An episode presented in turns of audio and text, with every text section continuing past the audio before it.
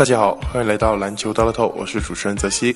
明天一月十三日周三，NBA 将有八场比赛，其中骑士和火箭客场作战，分别遭遇小牛和灰熊；湖人继续坐镇主场迎来鹈鹕；马刺、雷霆的对手分别是活塞和森林狼。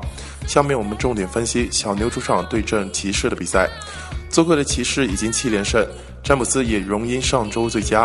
上一战，骑士以九十五比八十五击败七十六人。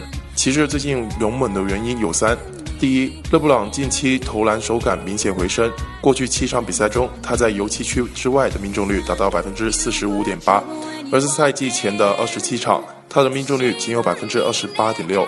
从勒布朗的命中率改变就可以看出他给骑士队的帮助有多么大。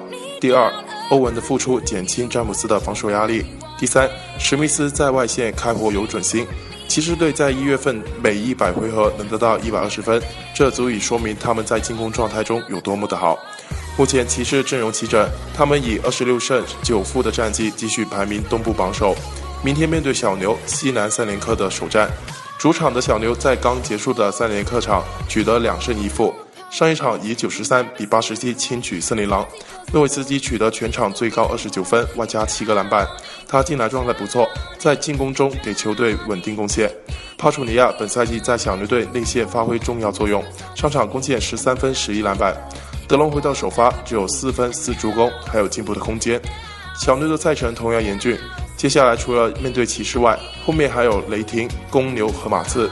球队目前以二十二胜十六负排名西部第五。上赛季常规赛中，两队战成一比一，双方都在对方的主场赢球。小牛阵容保持齐整，球队在西部也打出了不错的竞争力。不过，明天与骑士的比赛过后，后天他们还将背靠背赴客场挑战雷霆，连续遭遇联盟劲旅，小牛的心理和体能都受到了考验。骑士本赛季志在夺冠，而球队的阵容已经回归齐整，接下来他们需要等待欧文彻底找回状态。做客让分能得到五点五分。初步看好骑士赢球过关。针对 NBA 明天的赛事，我们团队会继续有所发送，欢迎各位球迷继续跟进。详情大家可以拨打客服热线幺八二四四九零八八二三幺八二四四九零八八二三。篮球大透，今天节目就到这里结束，我是泽西，我们下期再见。